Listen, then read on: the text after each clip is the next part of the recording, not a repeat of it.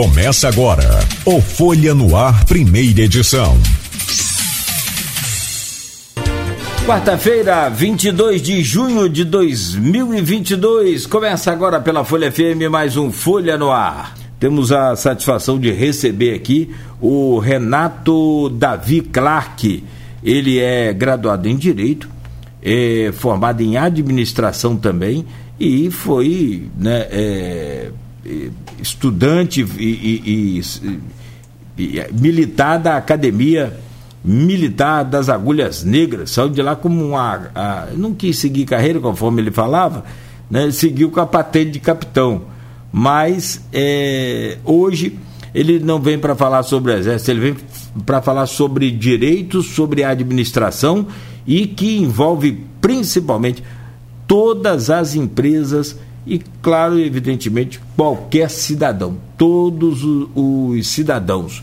É sobre a Lei Geral de Proteção de Dados, que antes era a Lei de Acesso à Informação, né? São leis, é, são leis é, parecidas, né? Parecidas. Mas elas, elas coexistem, as duas ah, permanecem existindo. Ah, permanece ah. então. Meu caro Renato, seja bem-vindo, bom Muito dia. Obrigado. Prazer, estamos aqui desde cedo batendo Bom um dia, papo.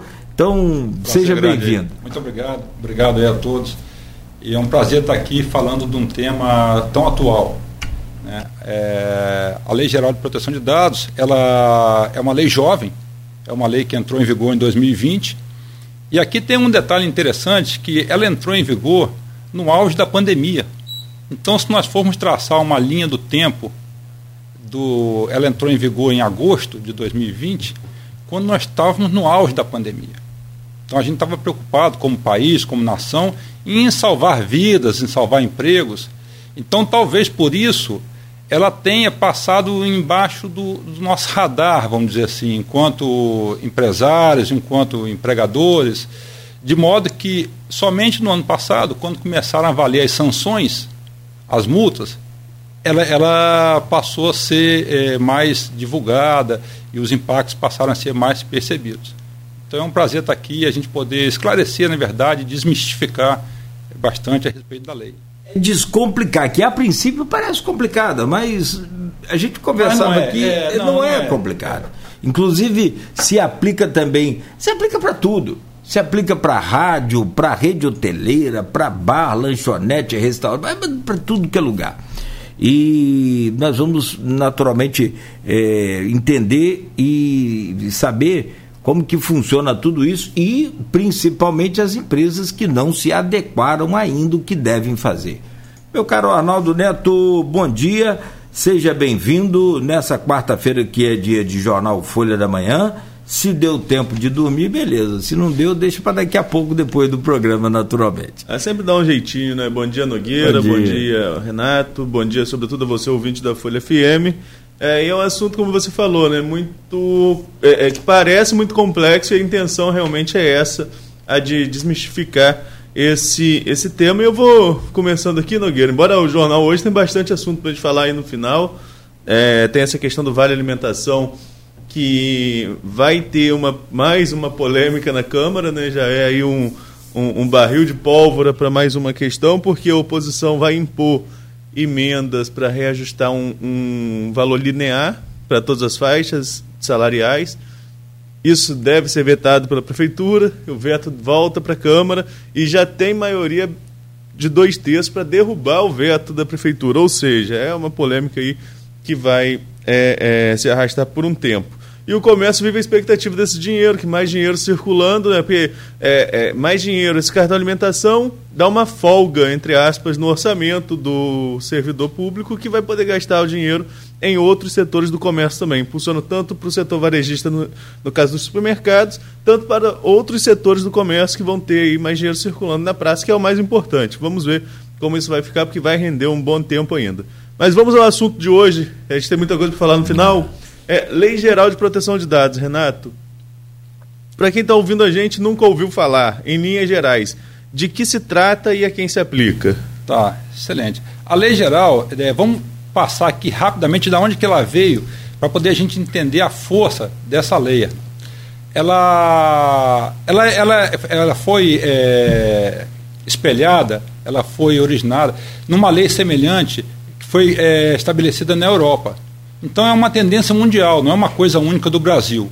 Né? E ela veio para o Brasil exatamente para poder proporcionar a mesma proteção para o cidadão que a lei europeia. Isso é uma tendência mundial. Né? Com a coleta de dados em grande escala, por Facebook, Google, etc., observou-se a necessidade de que a privacidade das pessoas ela tive, fosse resguardada de alguns cuidados, de maneira que as pessoas eh, não ficassem tão expostas como nós somos hoje. A gente vai ver aqui alguns, alguns exemplos. Então, a lei, basicamente, ela vem criar direitos para o cidadão e vem criar obrigação para as empresas, não só empresas, organizações, é, tanto governamentais, ou seja, a presidência da República, o governo do Estado, a prefeitura de campos, é, organizações não governamentais, todo mundo que tem uma folha de pagamento, na verdade, ela abrange todo mundo, não é uma coisa restrita aos clientes. A empresa começa a proteger é, os dados dos seus próprios é, colaboradores. Tá? Então, é, esse é o, é o enfoque da lei. Tá? Como é que ela, ela, é, ela foi estabelecida? Ela foi criada e ela, ela é bem didática, ela traz, ela vem é, listando quais são esses direitos e quais são esses deveres. E ela diz exatamente o que, que as empresas é, têm que fazer. O que ela não diz, e aí entra a disciplina do profissional de proteção de dados, é o como. Ela diz o que.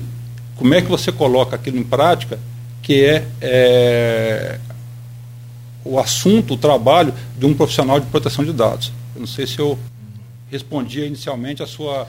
Sim, sim, mas assim, essa questão é, é, é uma lei então que é mais direcionada aos empresários especificamente, né? não, não é uma lei é direcionada à pessoa física, ela é a pessoa jurídica para tratar dos dados das pessoas físicas. É, ela é uma lei que ela veio proteger pessoas físicas. Então a lei estabelece né, que cada um de nós é, nós somos titulares dos nossos dados pessoais. Sim. Então é como se o seu nome fosse uma marca e você passa a ter direitos em relação a, a ela.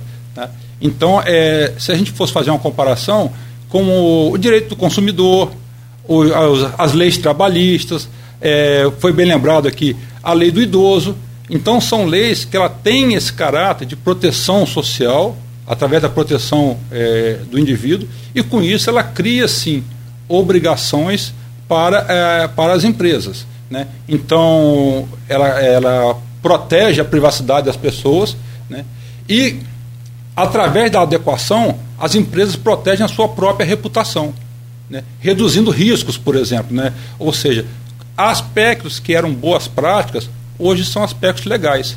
E esse efeito cascata de adequação à lei, ele já vem sendo percebido no mercado porque as grandes empresas por exemplo, a Petrobras, ela já exige dos seus prestadores de serviço que se adequem à lei. Por um motivo simples. É lei, é, parece óbvio, né? mas aqui nós temos essa questão de lei que pega e lei que não pega. Né? Então, essa é uma lei que ela foi, é, foi criada uma autoridade nacional de proteção do da, de dados, a NPD, para cuidar dessa lei. Então, é, a lei vai pegar. Se alguém tem dúvida, é só questão de tempo, né? E perceber os impactos dela aí. E, e, tempo, né? Até uma boa pergunta. Nós estamos num período de adequação. Acho que até o ano que vem, até agosto do é. ano que vem, as empresas precisam se adequar. E, e, quem não se adequar, o que pode acontecer? Quais são as sanções previstas? Tá. É uma ótima pergunta, né? Na verdade, como eu falei, devido ao Covid, o período de adaptação ele terminou em 2020, hein? Mas isso passou despercebido a todos nós. Né?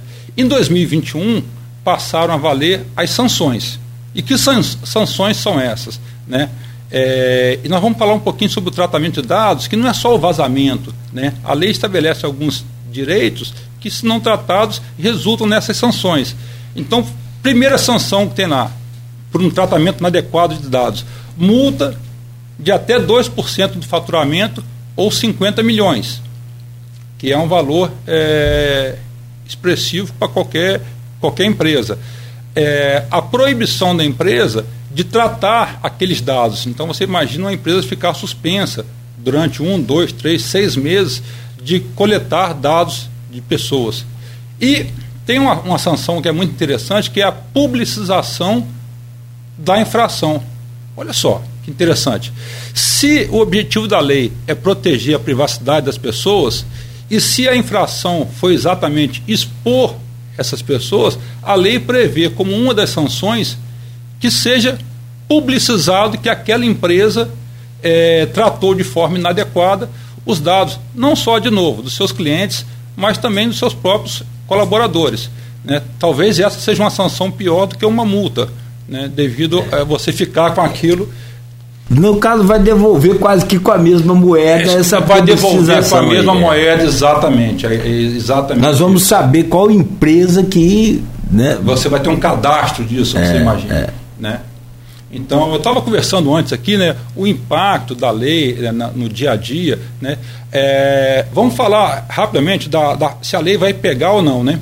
Então, já existe hoje, foi criado no Código de Ocupa, é, Brasileiro de Ocupações, no CBO, você tem lá a figura do encarregado de dados, que é essa pessoa que as empresas devem ter para cuidar dos seus dados pessoais, cuidar, fazer a gestão da privacidade dentro da empresa foi criado, né, foi estabelecido uma ocupação formal com relação a isso.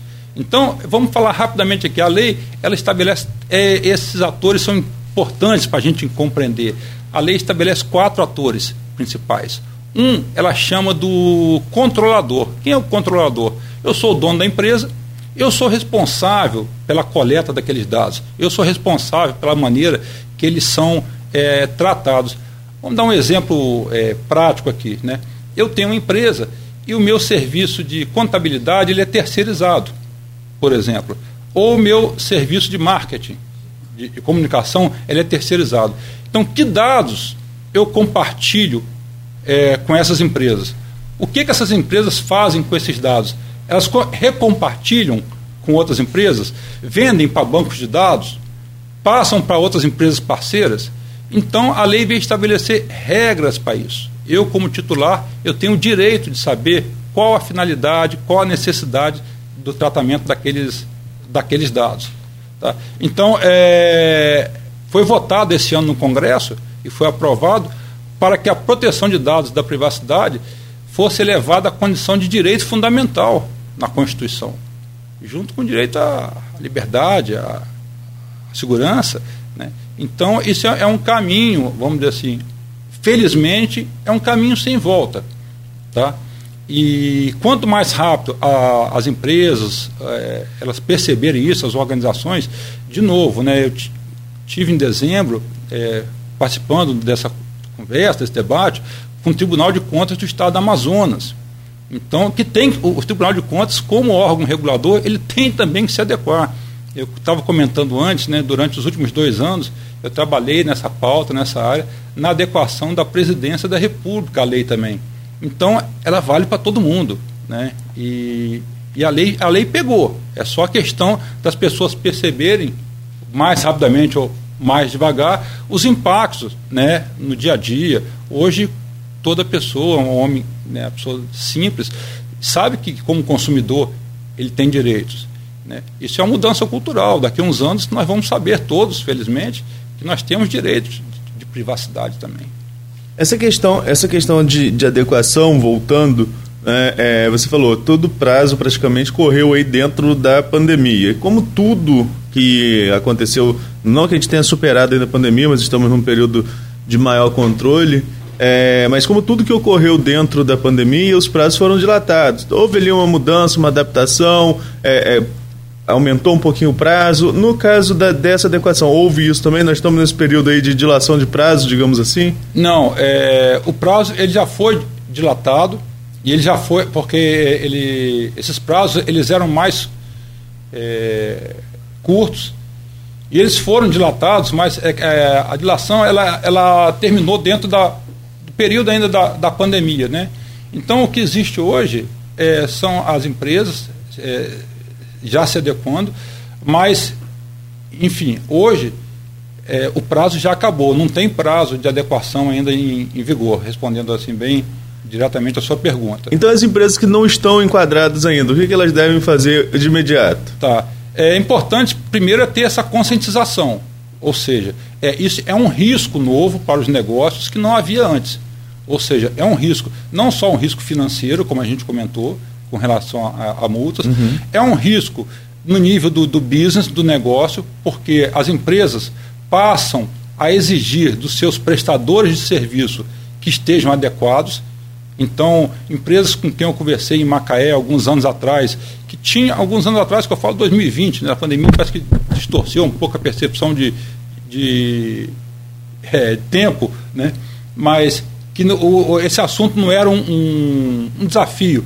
Né, já me procuraram depois por estarem sendo cobrados dos seus contratantes a respeito disso.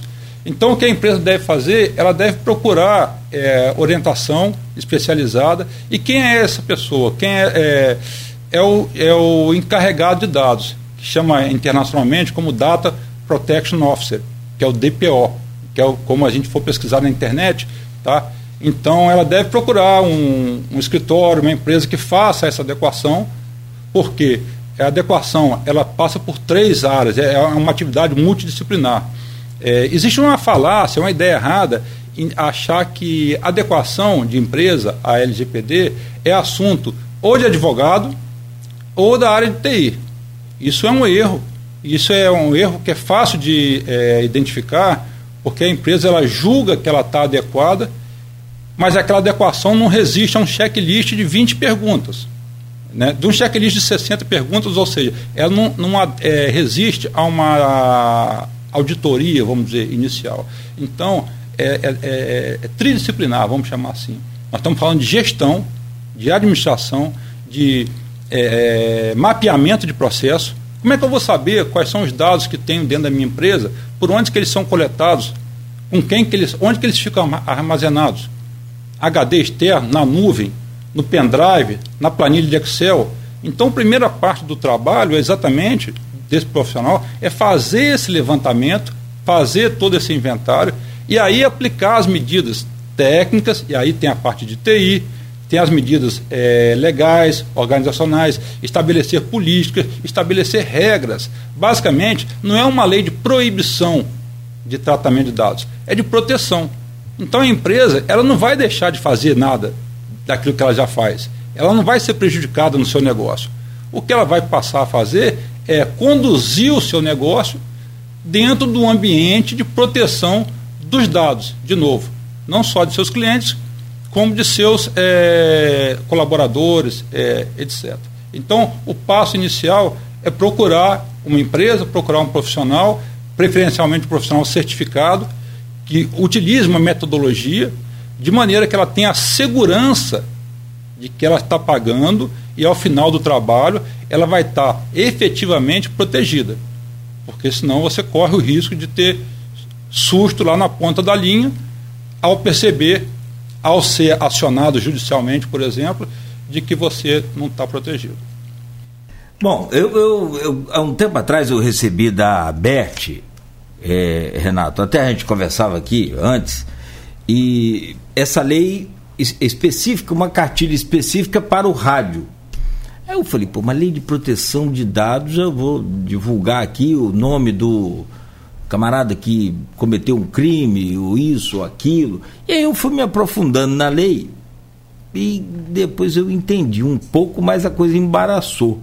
Ou como diz aqui, embaçou aí vem a necessidade, que eu queria entender essa mecânica de todas as empresas. Porque nós temos aqui RH, nós temos aqui departamento jurídico, departamento técnico, departamento de engenharia, a gente tem nossos, evidentemente que cada um, um serviço prestado, outros são é, efetivados da empresa, enfim.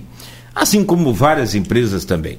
E aí, é, nós temos várias offshore aqui em Campos, que prestam serviço à Petrobras. Tem uma gigantona aí crescendo muito ali na, na, na, na próximo Hospital Feira Machado.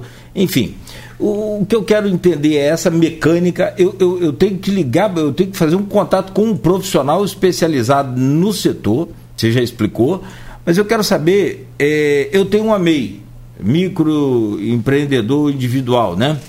É, eu tenho que estar adequado a essa lei? de que forma eu vou me adequar a essa lei. No meu caso, eu tenho uma MEI, de fato, é, é real, e é de publicidade. Aí inverte aquilo que você falou, eu tenho que proteger os dados da pessoa jurídica. Não, não, Ou não precisa? Não, os dados são só de pessoas naturais. Pessoas só físicas. de pessoas físicas. Ela não abrange pessoas jurídicas. Então, no meu caso, é, é, no, nesse, nesse ramo de de, de propaganda, não de, de, de, marketing, de propaganda. Porque marketing, propaganda e publicidade são Sim. distintos, né? Então, assim, como é que funciona mecanicamente a implantação desse sistema na minha empresa, sendo uma MEI ou uma, uma mega empresa? Tanto faz. Tá. E outra coisa, quem é que vai fiscalizar a gente quando vai haver uma fiscalização nas empresas? Quem é que vai aplicar essas multas? Tá, perfeito. Não, a sua colocação ela é, ela é excelente. Né? A grande parte das empresas no Brasil são empresas de pequeno e médio porte. Né? E nesse sentido, a ANPD, que é a Autoridade Nacional de Proteção de Dados, ela emitiu uma cartilha para adequação dessas empresas. É uma cartilha faça você mesmo. Ou seja, o pequeno empresário, né, ele não pode se dar ao luxo, no momento de recuperação da economia após a, a pandemia, né, é, de ter mais um, um, custo, mais um encargo. Então, a NPD lançou essa cartilha, ela está disponível no, no site, e ela tem, então, essas medidas básicas de proteção. Enquanto uma empresa de grande porte, ela deve, por exemplo, ter medidas de, de, proteção, de segurança cibernética, etc. Uma empresa pequena, ela ter um antivírus instalado, ela ter um, um acesso ao computador, já são medidas é, de segurança técnica adequadas. Ela ter formalizada ali uma política de privacidade que você é, informe aos seus clientes que os dados deles não vão ser compartilhados com outras empresas, que após o término do contrato, por exemplo, aqueles dados eles é, vão ser eliminados após seis meses.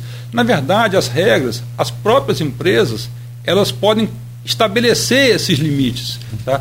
O importante é que esses limites sejam transparentes, que eles sejam informados ao cliente. Né? Então, talvez a grande é, sacada aqui seja que eu, como cliente, de novo, ou como colaborador, eu tenho direito a saber o que vai ser feito com o meu dado. Olha, é, contratando a sua empresa, após o término do contrato, esses dados vão ser mantidos comigo por seis meses, caso você queira renovar o contrato Após isso, eles vão ser eliminados.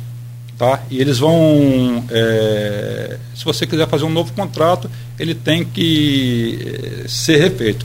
E você perguntou com relação à fiscalização. Bom, a fiscalização ela vai ocorrer por essa autoridade nacional que ela está se estruturando. Mas eu acho que a fiscalização ela não é o risco maior. O risco maior hoje é a judicialização. O risco maior, o que tem se visto, são ações individuais né, contra empresas devido ao tratamento inadequado dos dados de uma pessoa ou de um grupo de pessoas. Ou seja, é, não é o órgão fiscalizador. E você tem vários julgados já é, nesse sentido. Uma busca no, no Google facilmente é, levanta isso aí. E como exemplo aqui, né, a, porque a gente fica meio é, fosfórico né, a, a gente é, falar. Já existe um movimento em alguns né, setores de você fazer uma ligação de ações trabalhistas com ações é, de tratamento inadequado dos dados daquele trabalhador. Então você já tem um risco é, para as empresas aí. Tá? A, a maneira de se, é, de novo, né, a maneira de se proteger disso é buscando a, a adequação. Não existe um, um, um, outro, um outro caminho. Então eu vejo hoje, respondendo a você aqui, a judicialização como um risco maior do que uma, uma ação fiscalizadora da autoridade nacional. Ou seja, no caso serão. Ah, desculpa no, no, no, caso, serão mais de 200 milhões de fiscais, então, no, fiscais, que somos então, nós brasileiros. Exatamente. O, o, o, grande órgão fiscalizador vai ser esse, como ocorre hoje com o direito do consumidor. Uhum. É que, deixa eu, são 7h39, Arnaldo, você, podemos fazer o fechamento desse bloco, mas deixa eu colocar uma pergunta aqui. Tem já ouvinte aqui interagindo com a gente, também vamos passá-la é, para você, Renato. É, Cara, isso não veio tarde demais, não. Porque se você fizer realmente um, levantamento, Renato, aliás, você falou isso, o Google, o Google sabe, sabe mais sobre a nossa vida do que a gente. Muito mais. E se for colocar frente a frente o namorado e a namorada, aí dá problema. O marido e a esposa, dá problema. Porque o Google sabe mais sobre a minha esposa do que eu. De, é, tipo assim, vamos lá. Qual a cor que a sua esposa gosta, mais gosta? É, qual o prato que ela mais é, gosta? Jamais me arriscaria a responder aqui. Você vai, Arnaldo, nesse, nesse pinga-fogo aí? Mas não entra nessa mesmo. Rapaz, eu tenho 32 é. anos de casamento, não boto nem um pé perto. Não. Eu, eu, e olha que é, a gente conversa sobre o que cada um gosta e tal, mas não veio muito tarde, porque, poxa, Claro que vai regulamentar, né? antes tarde do que nunca, você pode responder. Mas o, é o que eu estou dizendo. E aí, depois, mais tarde no programa, a gente vai citar exemplos dessas farmácias e tal. É, poxa, meus dados já estão mais expostos do que. Né? Não, isso é verdade. É, isso tem é, esse movimento, né? ele ganhou é, importância, ele se tornou mais óbvio, que é o que você está é, é, questionando, mas isso não é tão óbvio, por que isso não veio, não veio antes? Com a, a, a, o crescimento exponencial, exponencial da, da, digitalização da nossa vida. Né? Quando eu clico no, no Google, quando eu clico no Facebook, eu estou pesquisando alguma coisa, o produto sou eu, pessoal. Eu sou o produto. É o meu clique é a leitura, é a análise da onde eu estou passeando, é, passeando, que eu estou checando, quanto tempo que eu estou olhando cada notícia. Cada, é isso que é vendido. Né? É, esse é o produto deles. Quando eu acho que eu estou comprando, eu estou sendo vendido, o produto sou eu. Isso é muito pesado, isso é muito sério. Né? Vou dar um exemplo aqui. Tem um minuto para dar um exemplo? É, favor, é muito favor. interessante. Por favor. Né? É, o SAI, e aí eu vou citar o nome, porque é, isso é público, né? Então o site decolar.com ele foi condenado alguns anos atrás a uma multa de 7 milhões e meio. Por quê? Porque ele estava fazendo uma prática, está usando uma prática chamada geoblocking. Já ouviu falar nisso? Nunca tinha ouvido falar. Ou seja, de acordo com o local, com o georreferenciamento do IP do seu computador, ele abria ou fechava acesso para você a alguns pacotes e alguns serviços.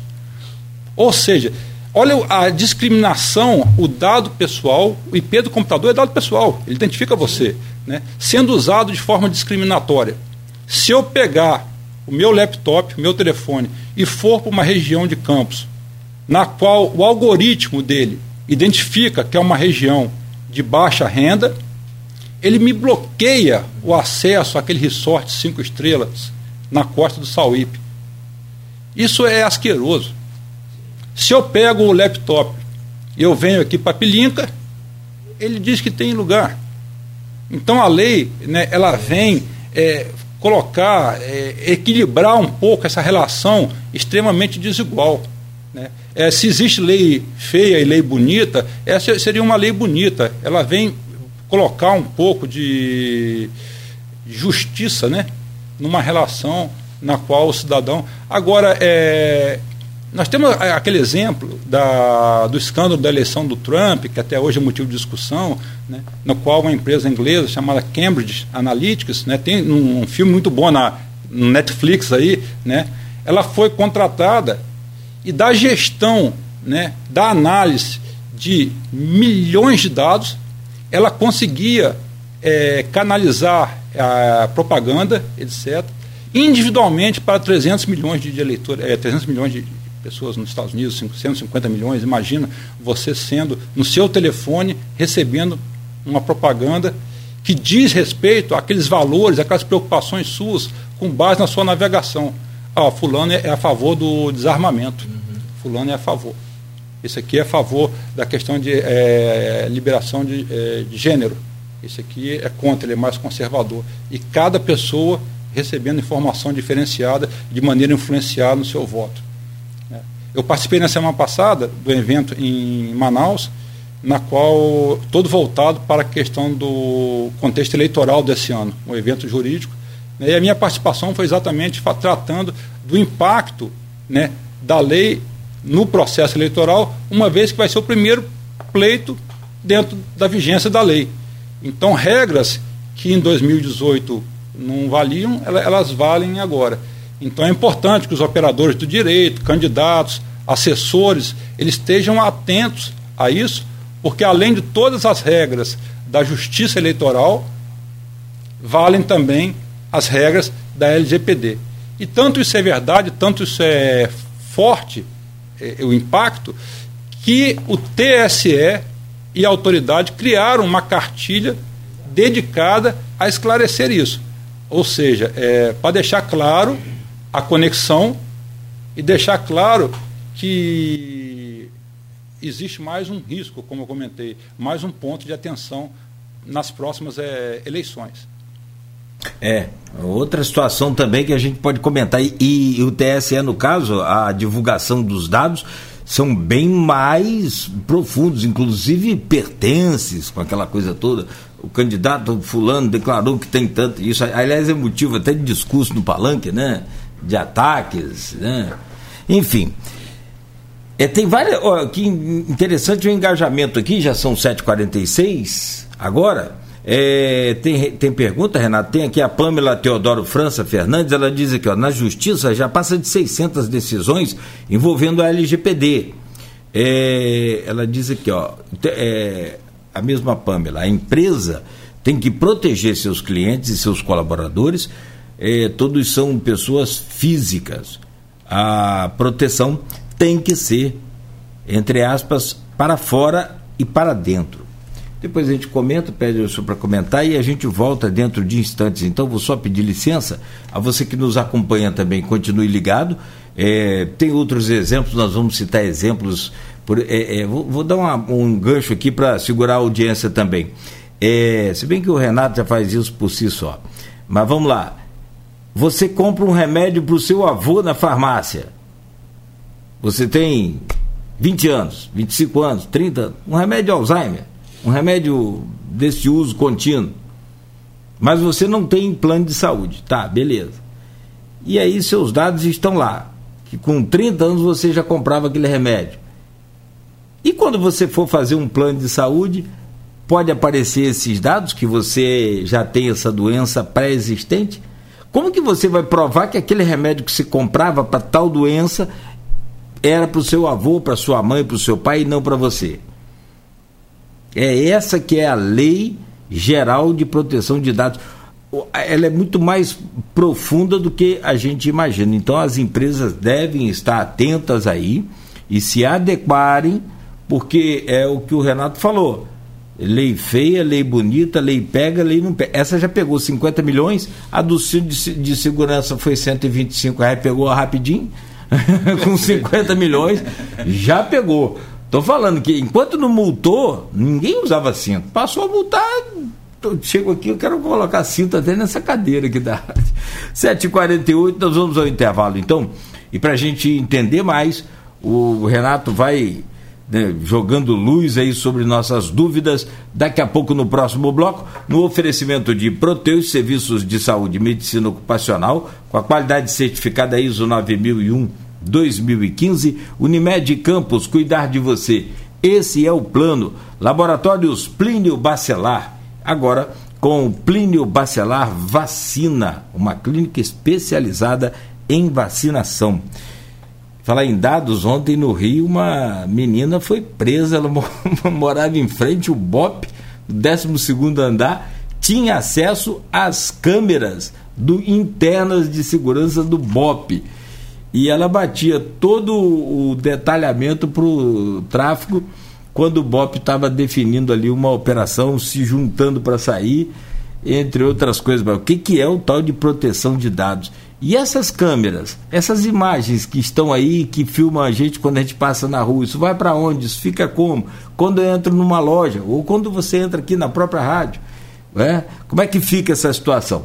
É muito. Gente, hoje a exposição nossa é gigante. Hoje, conversando com o Renato Davi Clark, ele é graduado em Direito e Administração, é da Academia Militar das Agulhas Negras e hoje falando com a gente, isso é um pouco da, da, né, da ficha do Renato também que nós estamos vazando aqui, já que nós estamos falando de Lei Geral de Proteção de Dados. É, tem algumas perguntas aqui, o, Renato, e eu quero fazer, eu acho que fica bom a gente exemplificar alguns casos, né? É, por exemplo, a. Tá aqui, ó. Deixa eu. A Débora. Ih, rapaz, se eu não pronunciar certo aqui o seu nome, Débora, me perdoe. Urique.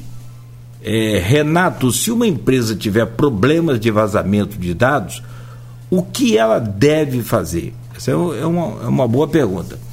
E um exemplo: é, uma emissora de rádio, por exemplo, faz um sorteio de de qualquer coisa lá, mas vamos lá, vamos um sorteio de ingressos e como eu já disse, eh, ingressos hoje são caros quando são emitidos pelo, pela maquininha.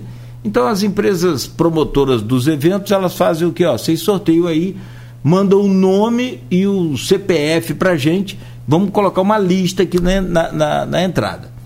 Tá, então ali tem nome, CPF dados é, reais da, das pessoas, que tem também o tal dos dados sensíveis. Isso, nós vamos falar sobre que eu vou Eu vou perguntar ao senhor também, a gente vai falar sobre esses dados sensíveis que você coloca aí o, a íris do olho aí, já abre na sua conta.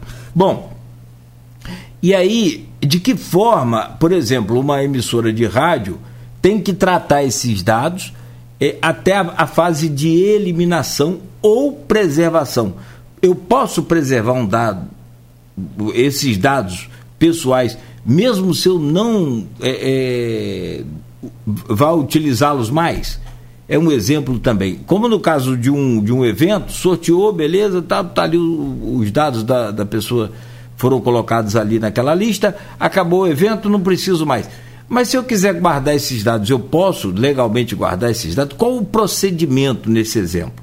Tá. É, Antes teve uma colaboração que eu vou depois, da Pamela, né? Teve uma Pamela, teve, Teodoro teve. antes e agora a Débora, né? A Débora, a empresa que tem que se prote é, proteger seus clientes e seus colaboradores. Todos são pessoas físicas. É, a proteção tem que ser para fora e para dentro. Tá. Então é verdade, né? Ou seja, é, a colocação da Pamela ela é muito pertinente e é exatamente naquele sentido que eu estava falando, de que a proteção, né, ela não é apenas para um, um, um vazamento, né? ela é, tem toda uma questão de um tratamento inadequado. tratamento inadequado é esse. A lei, ela traz uma série de direitos para o titular de dados, que somos cada um de, cada um de nós.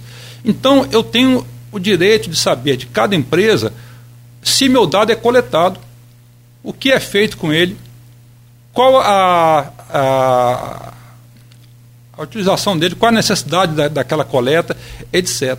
E também, um vazamento de dados, ele não é sim, sempre um ato criminoso. Ele vaza de forma é, inadvertida. Né? Um pendrive que é esquecido, né? Um telefone celular que é, que é roubado.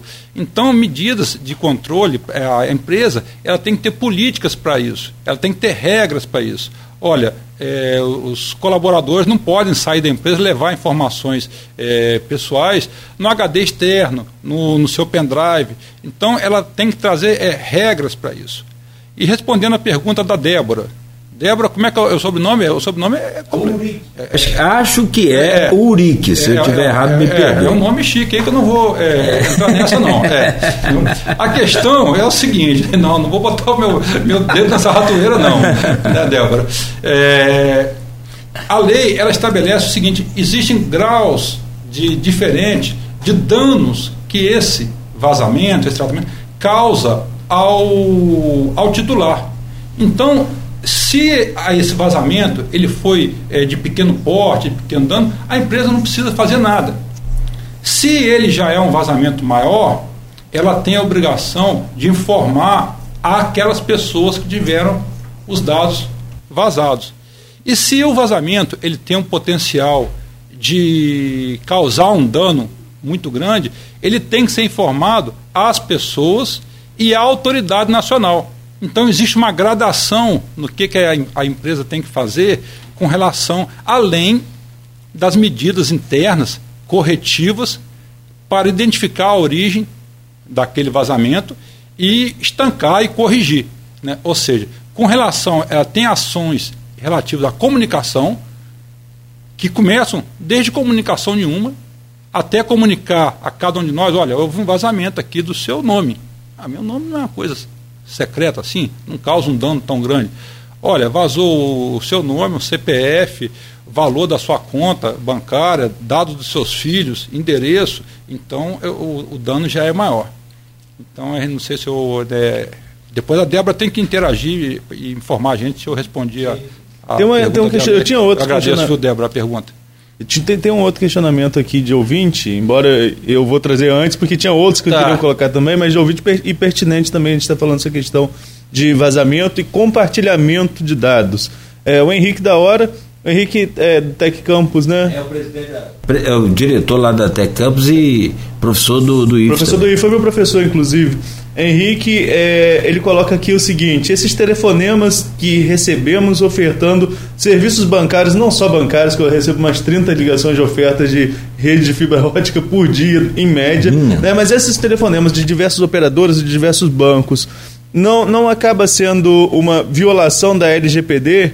alegam que o compartilhamento de dados promove a concorrência, mas será que promove realmente concorrência ou, é, ou há algum, alguma infração aí nesse compartilhamento? Que todo mundo tem, todo mundo tem o nosso número, todo mundo liga, oferta, eh, são várias ofertas por dia que a gente acaba recebendo. É. Isso é, na verdade, uma ótima pergunta, né, do Henrique, né? Henrique isso, da Henrique da hora. É, é, isso, isso torna a nossa vida um inferno, né? Meu telefone, ao final do dia, aquela relação ali do, do aplicativo anti-spam, Aquilo tem. Eu tenho um telefone da minha esposa ou da minha filha e 30 né, de alguém que está é, oferecendo alguma coisa. A lei, exatamente, ela vem estabelecer alguns limites. Renato, que limite? Isso é uma coisa que vai ter uma maturação ainda. Né? Uhum. Essa, é, muitos aspectos da lei ainda estão em aberto para serem é, regulamentados. Tá? Mas, por exemplo, qual a origem? Aonde que, vamos começar lá na, na origem. Onde que essa empresa ela conseguiu o meu telefone, o meu dado. Né? Eu comentei, estava comentando com vocês aqui antes, que o ano 2020, 2021, né, eu trabalhei na administração pública federal. Sim. Tá? No primeiro mês, no primeiro contra-cheque, a minha esposa já recebeu é, oferta no telefone dela de empréstimo consignado para servidor público.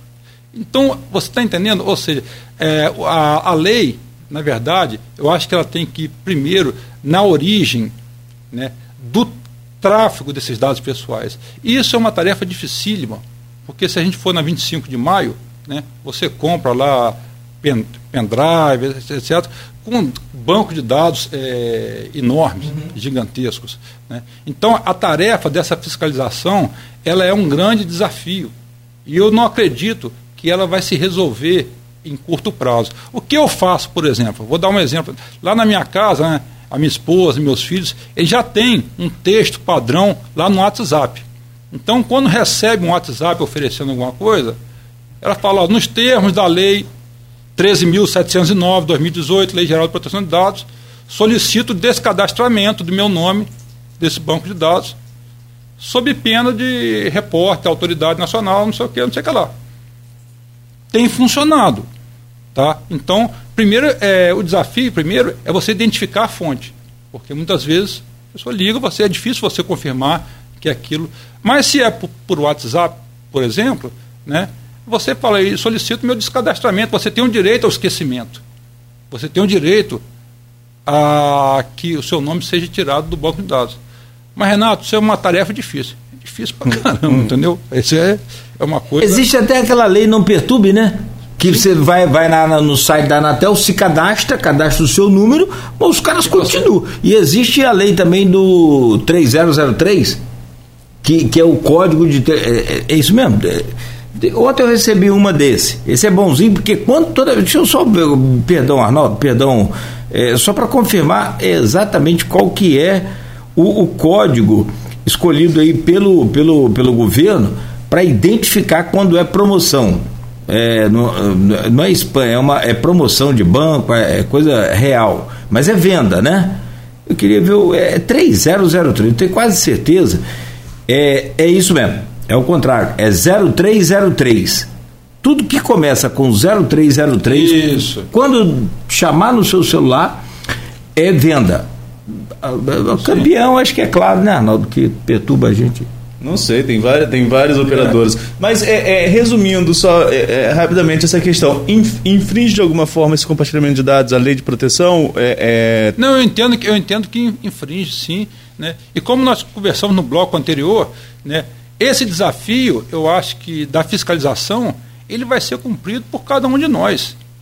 Quando nós estamos aqui é, conversando, nós estamos fazendo uma ação importantíssima para que a lei pegue, vamos dizer, que é a conscientização. Isso passa por uma conscientização, assim, de novo, repetindo, como foi com relação ao direito do consumidor. Então, à medida que nós estamos discutindo, à medida que eu pego e envio uma mensagem de volta para a empresa, né, que está me oferecendo um serviço do qual eu não desejo, que conseguiu meus dados pessoais, é, sabe lá por onde, né, eu estou exercendo uma ação é, de fiscalização da lei, na verdade. Né? Então, eu acho que é por aí. Renato, agora teve um ponto que a gente tocou no bloco anterior, que queria voltar a ele em relação. E também te, fez, fez, parte de, de, uma menção de algum dos ouvintes. A, a, Débora, por exemplo, comentou aqui agradecendo e falando que você res, a, a respondeu sim tem outros comentários aqui, mas eu queria falar sobre essa questão do, do vazamento de dados. Né? É, lá no bloco anterior, quando você falou assim, ah, não é um profissional de TI que vai resolver essa questão da, da, da adequação à Lei Geral de Proteção de Dados. Não, acredito que não seja mesmo ele sozinho, nós vamos isso. falar mais sobre isso daqui a pouquinho. Mas o vazamento de dados, nem sempre o dado é vazado, muitas vezes ele é é, é, digamos assim, roubado, né? Há uma invasão a esse banco de dados de, algum, de grandes empresas. É, e aí, quem, ser, quem sofreria sanção num caso como esse? A empresa que foi invadida por não ter é, mecanismos de proteção ou o culpado seria aquele que invadiu e que dificilmente vai ser encontrado porque tem uma expertise para não deixar rastro em relação a isso? A pergunta é excelente. Né? Então, primeiro, é, eu queria esclarecer esse ponto anterior, quando eu fiz é, menção à questão do operador do direito, do advogado e do é, profissional de TI. Né? Na verdade, a, o ponto aqui é que a adequação da empresa é algo multidisciplinar. Então, o profissional do direito ele é super importante e o profissional do TI super importante, essencial. O que eles não são é autossuficientes, esse é meu ponto. Né? Nenhum deles sozinho dispõe, a menos que sejam sim capacitados em proteção de dados. Então, ou seja, se você tem um, um advogado que ele é também especializado, né, certificado em proteção de dados. Você tem um profissional de TI que é também, obviamente, né, que ele passa a estar capacitado, porque além do conhecimento técnico específico dele, ele tem é, a, o conhecimento da, é, da ciência, da disciplina da proteção de dados. Vamos ao caso do vazamento que você falou. Bom, Invasão de sistema né, de uma outra empresa, de outra organização, é crime, ponto. Tá? Então, primeiro, a lei deixa claro, né, não há uma inversão de valores, nem pode ser, na qual eu, como vítima, me torno é, réu, me torno culpado. Tá? O que a lei estabelece é o seguinte, é que as empresas elas devem tomar medidas administrativas e técnicas, e aí nós estamos falando na parte de cibersegurança, para proteger adequadamente os dados dos seus clientes. Ocorreu um vazamento. Esse vazamento, como a gente comentou, ele pode ser intencional ou não. Tá? Se houve uma ação, então vamos separar. Houve uma invasão tá? no banco de dados de uma empresa. Tá? E esses dados foram é, divulgados amplamente. Tá? A empresa possuía, ela estava adequada à lei, ela possuía é, mecanismos adequados para o porte da empresa. Como eu estava falando, né, uma empresa de pequeno porte, se você tem um antivírus, ali que não seja o antivírus pirata, você, é, você tem uma VPN, você tem medidas suficientes. Né? Mas uma empresa de grande, porte, de grande porte, ela precisa de uma estrutura mais robusta para isso. Tá? Então, se há invasão? Do ponto de vista de proteção de dados pessoais, da Lei Geral de Proteção de Dados, né, à luz da Lei 13.709, o que vai se observar é o seguinte: foram tomadas medidas é, razoáveis para a proteção daqueles dados? Houve a boa-fé daquela empresa em se adequar? Então a autoridade, antes de sair multando, antes de sair aplicando uma sanção, ela vai verificar que medidas a empresa tomou para é, proteger aqueles dados. Se essas medidas foram razoáveis, se houve negligência, se houve prudência naquilo ali, a autoridade ela vai é, a empresa deve fazer aquelas ações que nós comentamos na pergunta da Débora de comunicação, comunicação aos clientes, comunicação aos é, colaboradores que tiveram seus dados vazados, mas ela não será penalizada porque ela tomou as medidas que eram necessárias e ela foi é, vítima de um ato criminoso. Então, não sei se né, clareou aí. Tem, tem algumas eu, perguntas aqui, Nogueira. Sim. É, é, a da Edilane Denise, eu queria deixar ela para o final, que né, poder fazer do, o gancho para o próximo. Eu só queria colocar dois, do, do, duas informações nesse depoimento, nesse esclarecimento que o senhor deu referente à pergunta do Arnaldo. O Brasil é o sexto país do mundo que mais vaza dados. Isso. É, primeiro vem Estados Unidos, Irã e Índia, se não me falha aqui. A Índia o negócio é sem freio também. O negócio é, é, é frenético. É, frenético. É frenético. Agora, é, e um outro dado: o presidente do Banco Central disse no início desse ano, eu me lembro, sobre aquele negócio de Pix, vaza, não vaza, tem controle, não tem? Falou impossível controlar ou de vez em quando não vazar. Estamos nos comprometendo em tentar evitar, mas é impossível. Então, é isso que o senhor falou. É, o profissional de, de segurança da informação, de cibersegurança, quando você. É, ele sabe né, que é, é virtualmente impossível você blindar uma empresa de maneira que você. Porque a, a, as técnicas de invasão, né, elas, elas, elas são muito ágeis, uhum. aquilo avança de uma forma né? Então, e, e, a Autoridade Nacional de Proteção de Dados, ela sabe disso. Ela tem ciência disso. É um órgão é, fiscalizador, de novo, para proteger a nossa privacidade. Então, a finalidade é proteger a nossa finalidade. Não é uma indústria de multas. Eu falo, por que, que eu falo isso com tranquilidade? Né? Eu exerci em Brasília né, a função de presidente suplente do Conselho Nacional de Proteção de Dados que é o órgão consultivo que apoia, que suporta essa autoridade. Então, nós tivemos inúmeras reuniões, a gente trabalhava em estreita colaboração com a Autoridade Nacional de Proteção de Dados, com o presidente. Então, não é esse o olhar da autoridade. Eu falo isso com tranquilidade. Não, não é uma indústria de multas. A LGPD ela não veio para criar uma indústria de multas em cima das empresas. Ela veio para assegurar que as empresas tratem adequadamente os nossos dados. E aqui eu acho que a gente pode avançar dando uma série de exemplos aqui, né, como já foi citado anteriormente, é, você tem alguma coisa? É... Não, não, a gente falou anteriormente, né? Farmá... É, é, eu queria trazer isso para o dia a dia, na verdade. Isso. Até né? a gente estava conversando aqui no intervalo, você deu exemplos e acho que pode colocar no ar também. Farmácia, supermercado, eu chego no self-checkout hoje, por exemplo, já está lá a opção de eu colocar o CPF. Normalmente eu cancelo, mas não por causa de proteção de dados, não. É na pressa mesmo. Eu cancelo e já passo o primeiro produto no self-checkout para tentar adiantar. Mas é, é, é para que, que aquilo está ali? Por que aquilo está ali? Isso não falta estar uma informação mais clara para o consumidor? Eu tenho a opção de disponibilizar ou não o meu, o, o, o, meu CPF? E você citou Pix, Nogueira. A pessoa, quando faz a opção pelo Pix, pelo CPF, não está expondo automaticamente o seu dado para outra pessoa?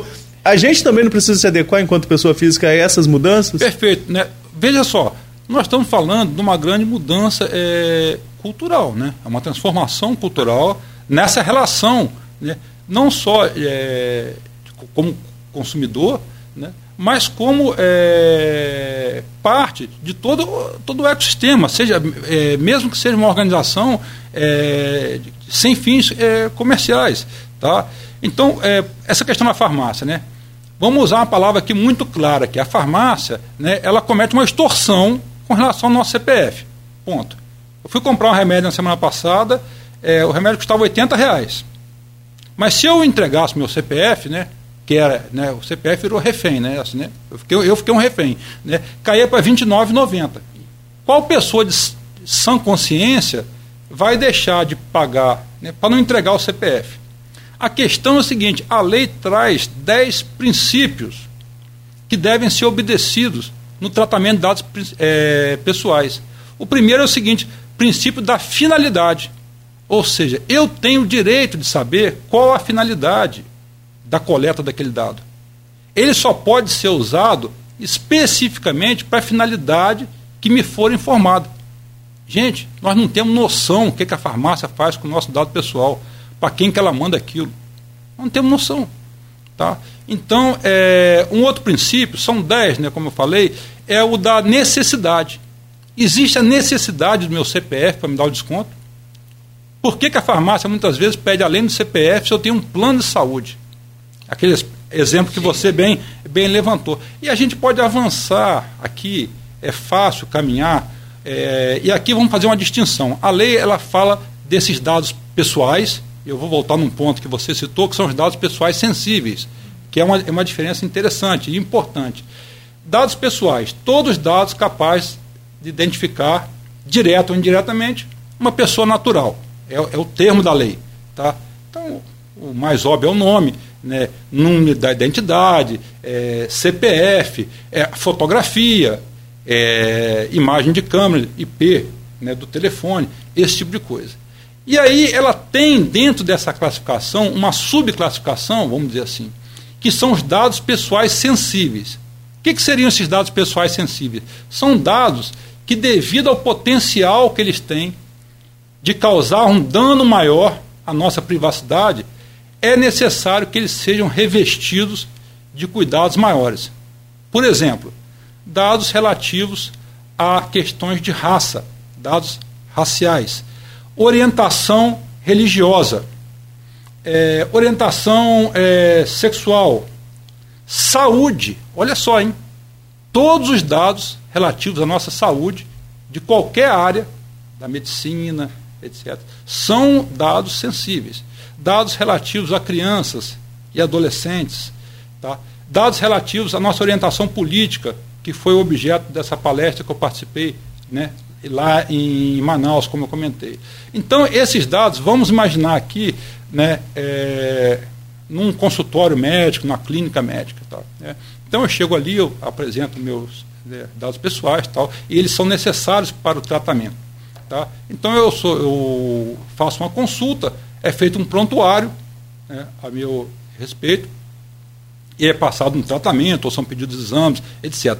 Quem tem acesso a essas informações? Como que essas informações são protegidas? Durante quanto tempo elas ficam guardadas? E aí tem um ponto interessante. Um projeto de adequação bem realizado, ele leva em, é, em consideração a legislação e as regras específicas daquela atividade. Então a medicina ela já possui né, é, um ordenamento jurídico específico da medicina. Então o prontuário ele tem que ficar guardado por até 20 anos, etc, etc, etc. Mas aí, é, imagine áreas da medicina, por exemplo, que são mais é, sensíveis quanto à nossa privacidade, quanto aquelas relacionadas à saúde sexual, por exemplo, né, ou à saúde psiquiátrica. Imagine esses dados é, sendo expostos publicamente, né, os danos que eles são capazes de causar à nossa vida, é, enquanto é, funcionários de uma, de uma empresa, né, é, etc, etc. Então, a lei ela vem trazer um ordenamento, ela vem trazer é, proteção. E, e, isso aí é o seguinte: essas, é, essas áreas, essas atividades, como eu falei, é, imagine a quantidade de dados pessoais que transita no hospital. Ele, ele é compartilhado com a Agência Nacional de Saúde, com o INSS, com, enfim, né, com uma série de, de órgãos. Então, cabe à, empresa ela saber para onde que isso está indo e o que está sendo feito com isso, né, com esses dados. E esse é um dos papéis do profissional de proteção de dados. Vamos aos exemplos. Tem várias. Pessoal, agradecendo aí a você, Renato, inclusive. Tem aqui é, é, o Maurício Batista, que é nosso número um também aqui, está sempre ouvindo e comentando, falando sobre os consultórios dentários é, é, que pedem os dados, tira foto, ele é, é para cadastro, mas ele não sabe nem o que fazer. Acho que ninguém sabe. Mas, mas o que eu quero é aprofundar no estrago de, dessa questão das farmácias. Por exemplo, Arnaldo lembrou muito bem o supermercado. Você tem cadastro? Eu vou no caixa mesmo, naquele automático, no, no, no, no comum. A menina já pergunta: você tem cadastro? Eu, tem, mas é o que? Tem desconto? Ah, hoje tem desconto não. Eu falei, então, então não coloca. Quer dizer, ali está todo o meu perfil econômico, gastronômico, enfim. Bom, é, o exemplo da farmácia. Teve um caso que aconteceu e, e, isso é muito mais profundo do que vazamento de dados, só isso envolve uma série de prejuízos que podem ser até irreversíveis. Eu não sei de que forma você pode explicar. O, o, a filha comprou durante muito tempo remédio de Alzheimer para é, Pode ser tanto para o pai, para o sogro, enfim, para o sogro. Comprou para o sogro. A, a, a, Nora comprou para o sogro. A Nora tem 40 e poucos anos, 50 anos, e comprou remédio de Alzheimer durante um bom tempo para o sogro. Tá. Foi fazer um plano de saúde, chegou lá no plano de saúde e constatou que ela tem Alzheimer pré-existente porque ela comprava remédio na farmácia. Olha, olha os dados sendo trocados aí. E aí, o que, que eu faço? Qual a profundidade desses prejuízos que nós podemos ter? Que isso é um exemplo que eu estou citando que foi na prática. E outros que a gente nem sabe, como você disse, para onde vão esses dados nossos. De, de, de, Não, porque se você tem um plano de saúde, você tem mais um desconto. Se você não tem plano de saúde, não tem um desconto. Que, que, que pesquisa é essa? É, é, é que, que acaba extorquindo a gente, porque isso é extorsão. Extorsão, é extorsão. É. Isso é extorsão. Porque se fosse assim, ah, cinco reais de desconto, tudo bem. Mas você deu 300, sei lá, num medicamento que você citou 80, um exemplo. Foi para 29, 90, Olha aí, é, quantos por cento de desconto aí? Mais de 60, é. é enfim. enfim. Então, aí esse exemplo, mas eu comprei medicamento para o meu avô ou para o meu sogro, para minha sogra durante muito tempo de Alzheimer. Aí quando eu fui fazer o plano, cheguei lá, não pude, pude fazer o plano, mas não, não tratava Alzheimer. Eu falei, não, mas eu comprava remédio para os outros, não era para mim. Sim. Isso aí está ligado, né, é, com a colocação que você fez anterior, no bloco anterior, você perguntou, Renato, isso não veio tarde demais? Uma, uma, a resposta está ligada uma com a outra, ou seja, a lei ela vai progressivamente tentar né, é, reduzir esse dano daqui para frente. O dano para trás ele está causado. O dado seu que já foi compartilhado, sabe lá com, com quem, né? E a gente pode avançar nesse exemplo aí muito feliz que você deu, que é imaginar os dados dessa pessoa que está comprando um medicamento para uma doença degenerativa ou para uma doença é, psiquiátrica, indo parar no sistema financeiro.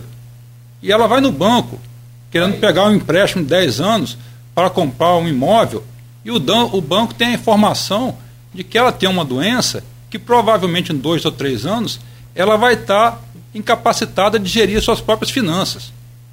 Então, nós estamos vendo aqui dois exemplos, né? falamos da farmácia, desse compartilhamento. Isso é uma coisa que hoje ela não tem controle. E o dano, ele é devastador e ele é covarde porque ele é invisível.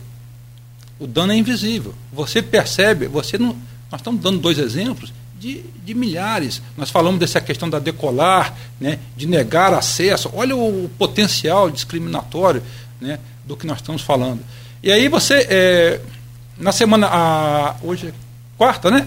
É quarta. Amanhã, é, amanhã eu vou estar tá, é, participando né, de um, uma palestra sobre esse aspecto para a, um órgão da ONU que cuida da questão dos refugiados lá da Venezuela porque a lei está tendo impacto na questão da proteção dos dados dessas pessoas. Tá? Então, as informações, o quanto das informações é, delas são necessárias dentro desse processo de interiorização, que é como eles é, tratam do assunto, né, e da recolocação deles recomeçarem a sua vida é, no Brasil. A orientação religiosa deles lá, anterior, é, é, uma, é, é necessário que esteja no, na ficha deles. Né? A renda que eles tinham anteriormente é um, um aspecto que é, é, importante nessa recolocação. Então, é, é, é muito interessante que, à medida que essa pauta ela vai sendo mais divulgada e a gente começa a discutir, a gente começa a entender a, exatamente o que você falou, que é a abrangência do assunto. Então, nós estamos falando aqui hoje, nós já falamos em processo eleitoral, nós estamos falando do nosso direito de consumidor, estamos falando agora de é, a questão de imigrante, de imigração.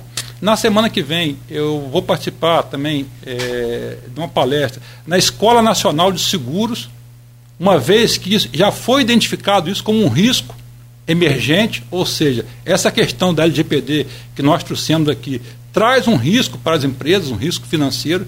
Então a área de seguros, as seguradoras já estão atentas aí. Então será que existe, é, vai ter um seguro contra é, danos causados por é, proteção de dados pessoais inadequada? Então é, isso vai permear é, a vida da gente. Na verdade, já permeia, só era invisível. O que está se fazendo é trazer luz, né? trazer à luz danos e toda uma relação que a gente faz parte, inadvertidamente, às vezes extorquidamente, entendeu? É, e que hoje a gente passa a ter essa ferramenta a nosso favor. Então é uma lei é, moderna, é uma lei atual e eu acho que ela vai trazer um benefício muito grande para a sociedade. Ela tem um alcance social muito grande, é a minha percepção. Tá falando com o Edivazinho aqui, ele tá lá em Gramado, ele foi a trabalho. Falei, pô, por que você não me levou para te ajudar? É, pô, você não precisava de um ajudante? Falando que ele tá sempre ligado aqui no programa, ele vai, é um cara super antenado, né? Aí eu citei seu, seu, seu nome e falou que já conversou Acho que com você você vai fazer uma palestra na CDL também. Sim. Não vai? Isso. A CDL a CDL está.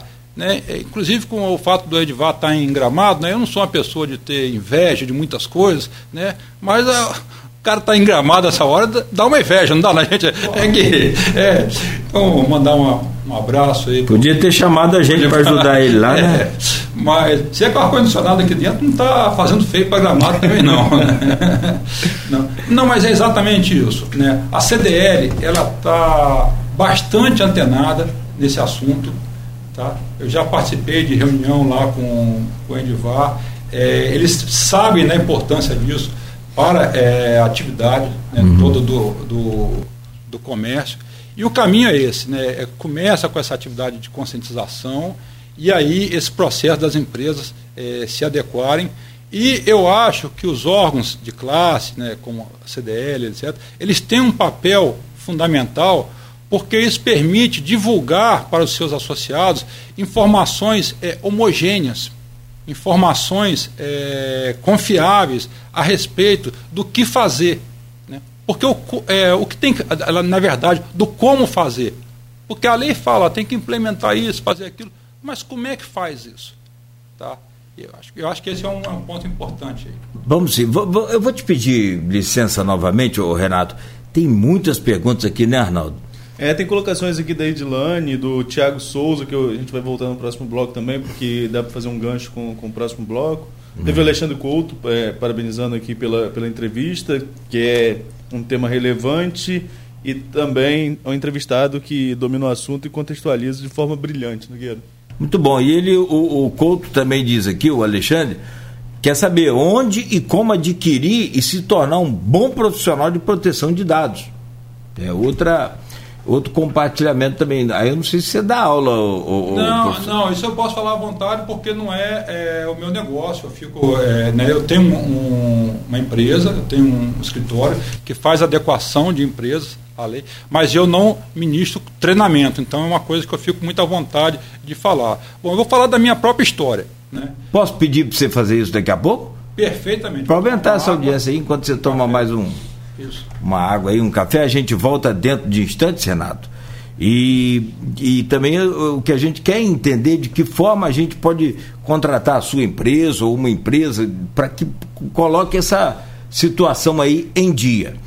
pelo jeito a coisa está tomando mais corpo até do que a gente já comentou aqui o que você falou. É a lei que vai pegar. Onde estamos recebendo aqui o Renato David Clark, que fala sobre a Lei Geral de Proteção dos Dados. É um, é um especialista, eu posso falar assim, né, na regulamentação da sua empresa, na implantação da regulamentação da sua empresa, é, mediante a nova lei da geração, a lei de geral de proteção de dados, que vem agora definitivamente e que tem né, sanções bem severas, como você já disse, né, podendo chegar a 50 milhões de reais de multa em caso de né, danos aí com os dados pessoais. No oferecimento de proteus, serviços de saúde e medicina ocupacional, com a qualidade certificada ISO 9001-2015, Unimed Campos, cuidar de você. Esse é o plano. Laboratórios Plínio Bacelar, agora com Plínio Bacelar Vacina. Arnaldo, eu peço a você a gentileza de, de abrir esse bloco, por favor. Não, Nogueira, eu vou, eu vou abrir o bloco, na verdade, com perguntas de ouvinte, né? Deixa eu só encontrar aqui. É... É, com a gente, eu acho, aqui no último. Se não me... é, ele perguntou sobre como se tornar um, um bom profissional de proteção e... de dados, mas é, sumiu para mim aqui a pergunta que a gente tinha colocado da Ed, Edlane em sim, relação sim, a, sim. A, a, como as empresas, resumindo a pergunta dela, né, só registrando aqui que foi a pergunta que ela colocou, como que as empresas fazem para se adequar? O que, que na prática, o que, que as pequenas empresas, as grandes empresas, o que, que os empresários de campus que estão nos ouvindo o que eles têm que fazer para se adaptar à, à, à, Lei Geral de Proteção de Dados a partir de agora? Tá. Não, perfeito. É, muito boa colocação da, da Edlane.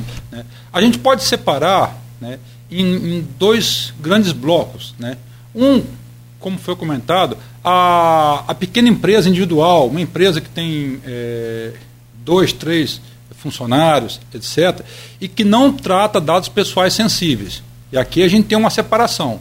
Olha que interessante. Ou seja, se o meu negócio, como na área de medicina, por exemplo, na área de saúde em geral, saúde toda, né, desde a área laboratorial, todo o espectro da área de saúde, como eu trato dados pessoais sensíveis, eu tenho, eu devo contratar um profissional especializado para ele fazer a adequação da minha empresa e depois eu posso, desculpe, é, ter um profissional terceirizado ou interno que faça a manutenção, a gestão.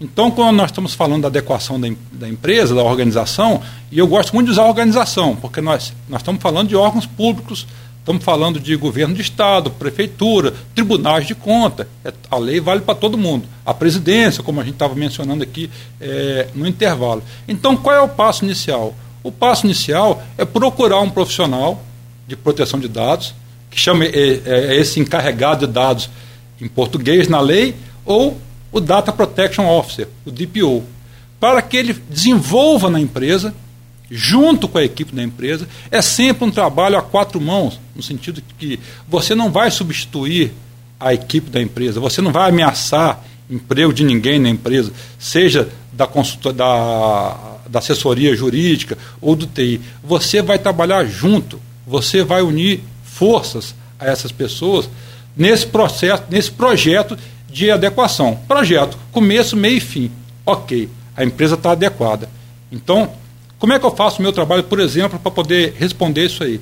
Há uma auditoria inicial comparando o que a empresa tem de proteção de dados e o que a lei exige. Olha, então falta isso, falta isso, falta isso, falta isso. Todo o trabalho é desenvolvido junto com o setor de marketing, junto com o setor financeiro, junto com o setor é, legal. E ao final desse processo, e, de novo, né, é, um projeto, é um projeto que numa empresa pequena ele leva 90, 100 dias. Se vierem prometer, eu tenho lá em casa né, um anúncio daquele de, de poste, né? Trago a pessoa amada em três dias e adequo a LGPD em 24 horas. Olha só, pessoa amada em três dias, um carro novo traz, gente. Entendeu? Agora, adequar a empresa está indo, né? Você gosta, né? Tá, porque adequar a empresa, então, quando fala, por quê? Porque o que se está vendendo como adequação de empresa é você ter três, quatro documentos. Olha, é uma política de privacidade, é uma políticazinha de cookie, tá? É um termo de consentimento, tal. Não é não, gente. Tá? Então, uma adequa adequação de uma empresa, é você, ao final, você tem 20, 30 produtos, né? na forma de procedimentos internos, na forma de medidas de segurança que a empresa ela, ela precisa tomar.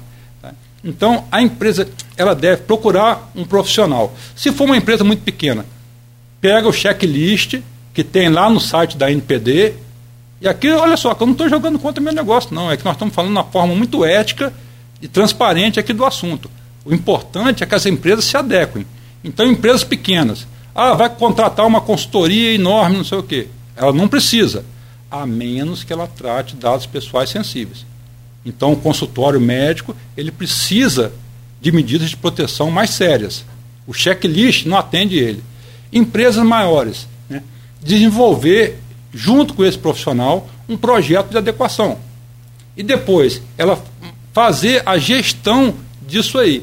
Né? Então, essa gestão, é, isso tudo ela pode fazer de duas formas: terceirizada ou ela contratando um profissional para a folha de pagamento dela. Então, eu contrato o profissional, ele vai ser meu é, colaborador agora, ele vai ser o responsável por isso. Ou eu vou fazer isso de forma terceirizada. Então, basicamente, é, são esses os caminhos. Se eu sou uma empresa muito pequena e não trata aqueles dados que nós falamos, né, eu pego o checklist ali, eu faço o acompanhamento, eu estou adequado direitinho. Eu consigo comprovar a minha intenção, consigo comprovar a minha boa-fé. Se eu sou uma empresa maior, eu que trato aqueles dados pessoais sensíveis, né, é importante procurar um profissional é, certificado nisso aí. Acaba de vazar um dado aqui no Face da, da Folha FM. É, e é um dado seu. É? É.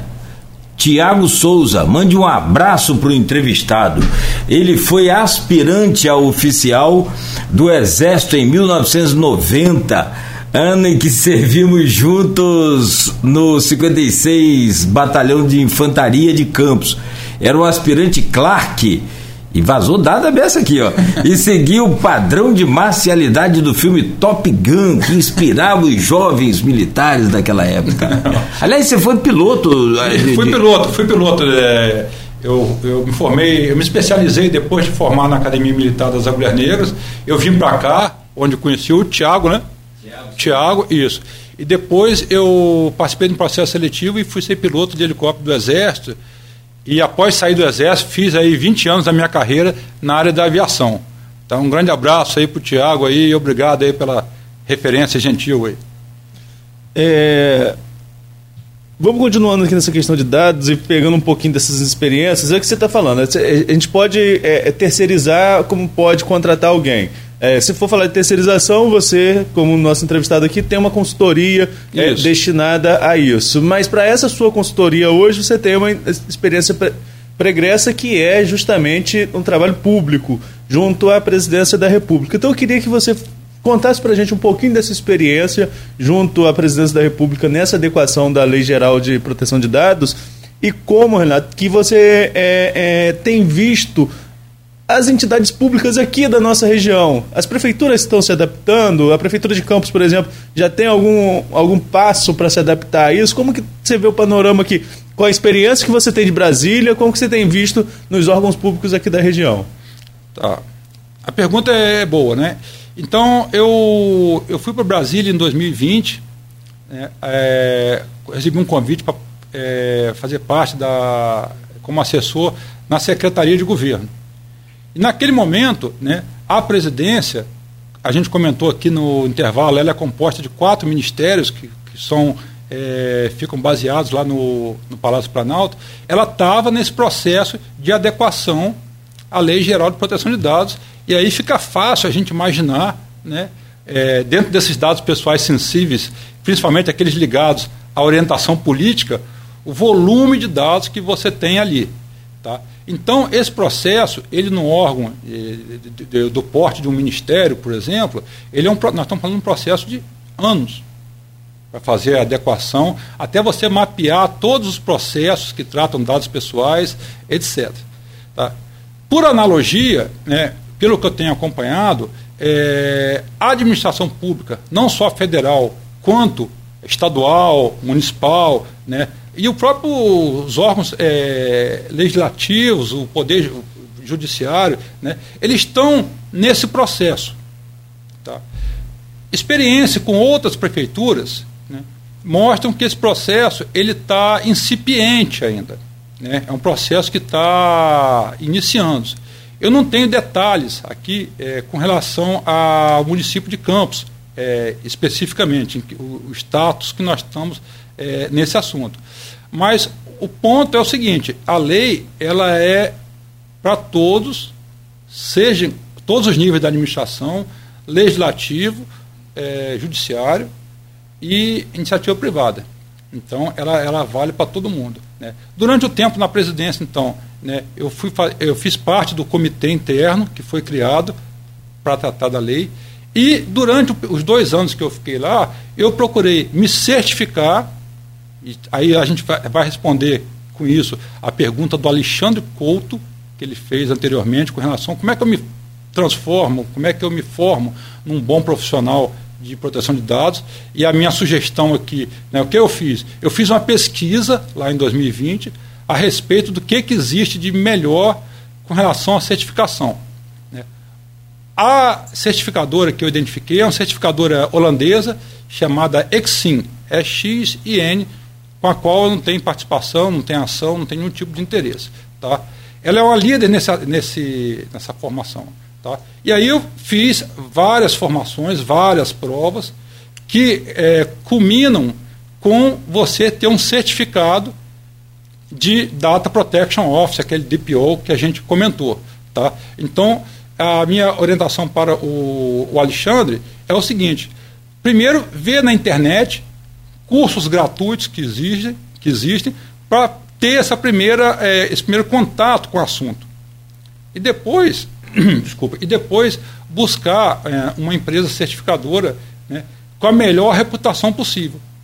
Porque assim como uma faculdade, assim como é, um diploma que a gente tem, ele tem peso diferente, sim, de acordo com o lugar que você é, estudou, que você se formou. Né. Hoje em dia isso não existe mais, mas lá na década de 80, né, lá no começo da década de 90, quando eu estava terminando a minha graduação, período que eu estudava aqui no, no Colégio Auxiliadora, você tinha anúncios de emprego no jornal dizendo procura-se engenheiro, etc., exceto formado pelas hum. faculdades tais, tais, tais, tais. Né? Isso hoje é, é, claro que não existe, é um absurdo, mas isso tinha lá. Né?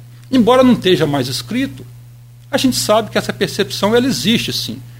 Quando a gente sabe que um profissional né, se formou numa universidade, numa faculdade de primeira linha, isso tem um peso, sim, na nossa avaliação. Né. Por analogia, na proteção de dados, não é uma coisa diferente. Ou seja, existe um mercado enorme, existe um volume enorme de profissionais se autodeclarando. Né? Você não precisa ter certificação para exercer a atividade. Não precisa. Você, é, a autoridade nacional, ela não tem a exigência hoje. Mas a certificação, ela vai te dar uma metodologia.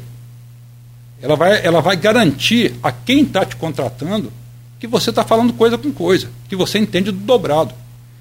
Você está reduzindo o risco do seu cliente. Porque, ao final, é, quem fez a adequação, quem fez o processo, ele não assume, ele não é responsável perante a autoridade pelo vazamento de dado. Olha só, o responsável continua sendo o proprietário da empresa. Então ele é um parceiro, como é o advogado. Se eu tenho uma empresa, eu tenho um advogado, né, tributarista, etc. O advogado vai lá me defender. Se eu for condenado, não é advogado que vai pagar, não, sou eu. Então a escolha do meu advogado, ela, ela, ela reduz ou aumenta o meu risco. A escolha do profissional de proteção de dados, ela reduz ou aumenta o seu risco. Acho que o ponto é, é, é, é por aí. Nogueira, eu vou fazer. Desculpa, eu vou fazer minha última pergunta aqui e aí fico com você a decisão sobre prosseguir ou concluir. A pauta é extensa, acho que nós vamos ter que remarcar aí com o Renato. Sim, mas é, é, é durante nossa conversa aqui, Desculpa. Eu lembrei de um episódio que aconteceu comigo. Eu sou servidor público municipal em São João da Barra. E como jornalista, você tem, né? É, é, as pessoas ficam tentando fiscalizar a sua vida também. Teve um cidadão, se é que pode ser chamado assim, que de má fé entrou no portal da transparência, procurou pelo meu nome, pegou meu contra-cheque, cortou só a parte do salário base e não mostrou tudo, que estava zerado meu contra-cheque porque eu estava de licença sem vencimento é, é, no, no, momento. Mas aí para dizer que eu ganhava da prefeitura aquele valor. E meus dados estavam ali naquele contra-cheque. E a lei de acesso à informação garante isso a todo cidadão, que saiba quanto que cada um recebe, quanto que a prefeitura paga a determinada empresa. Não há um conflito entre essas leis, o acesso à informação que tem que estar no portal da transparência. Contei meu, meu caso só para exemplificar, né? porque ali meus dados estavam expostos e foi usado de má fé por uma pessoa, enfim, que, que, a, a, que usou, utilizou ali é, de uma ferramenta que é, é digamos assim, digna, de uma ferramenta que é imposta por lei para tentar criar uma situação que foi tentando impor um constrangimento a mim. Mas fora o exemplo, o exemplo pessoal, é, não há um conflito nesses dados que estão expostos na transparência e tem que estar quanto à proteção de dados que a LGPD é, ela vem colocar aí como regra também? Uma ótima colocação. É o que acontece. A administração pública ela tem ela tem por obrigação né, por obrigações de transparência, publicar esses dados. O fato de que meu dado né, ele é de conhecimento público não dá a outra pessoa o direito de coletar ele e tratar ele inadequadamente, e republicar ele, que foi o que foi feito no seu caso. Então eu vou lá, a, a simples navegação pelo portal da prefeitura, eu vou ter acesso aos dados e como tinha quando eu estava na, na presidência, não dá direito de você coletar aquele dado e tratar ele, publicar ele, seja no seu blog, etc., é, pelo simples fato de que ele, tá, ele, que ele já é público. Olha que interessante, ele é público, mas ele continua seu. Entendeu? Meu nome está né, tá lá no Instagram, no Facebook, etc. Tem minha, minha foto lá, tem, mas ela continua sendo minha. O fato de que é, é, então, esse é um aspecto interessante, porque o tratamento do dado, que é o que a lei vem proteger, começa com a coleta. Então, ele foi lá, ao coletar o seu dado, ele assumiu responsabilidades, à luz da lei, do tratamento dele. E no caso, o tratamento dele, no que você está me relatando, foi feito para denegrir o seu nome, para é, te causar é, constrangimento, é, tá certo? Então é um caso claro, né, que foi é, contrário à, à lei, entendeu? É, aí, a, eu não sei se eu. Sim, é, sim, sim. Mas a minha, eu, eu só exemplifiquei o caso, né, para ficar mais didático. Nesse caso foi uma questão pessoal que foi resolvida, até porque não houve constrangimento, que, como eu disse, estava de licença sem vencimento. Sim. Só exemplificando. Mas como o meu, de todos os outros servidores, estão lá, os dados estão disponíveis. Se não há um conflito justamente nas legislações, uma que imponha essa transparência e, e para isso coloca os dados de todo mundo ali, e a outra que impõe a proteção a esses mesmos dados, porque é, de má fé também, uma empresa pode ir lá no banco de dados da prefeitura, digamos assim, eu sou servidor da prefeitura de São João da Barra, e coletar todos os meus dados ali, quanto eu recebo, e aí vem, como no seu caso, a oferta de empréstimo consignado, vem toda aquela informação que está ali disponível em um banco de dados. Ou a prefeitura, de alguma forma, tem que impedir esse filtro. Estou dando um exemplo da prefeitura de São João da Barra, que é o meu, eu falo isso de todos os órgãos públicos que têm ali os dados dos seus servidores. Ou a prefeitura, de alguma forma, teria que ter um, um, um filtro para que é, essas empresas não pudessem sugar essas informações e utilizá-las ao seu bel prazer aí, da, da, forma que elas julgarem mais pertinente, sobretudo nessas ofertas impertinentes é. de crédito e de serviços. É.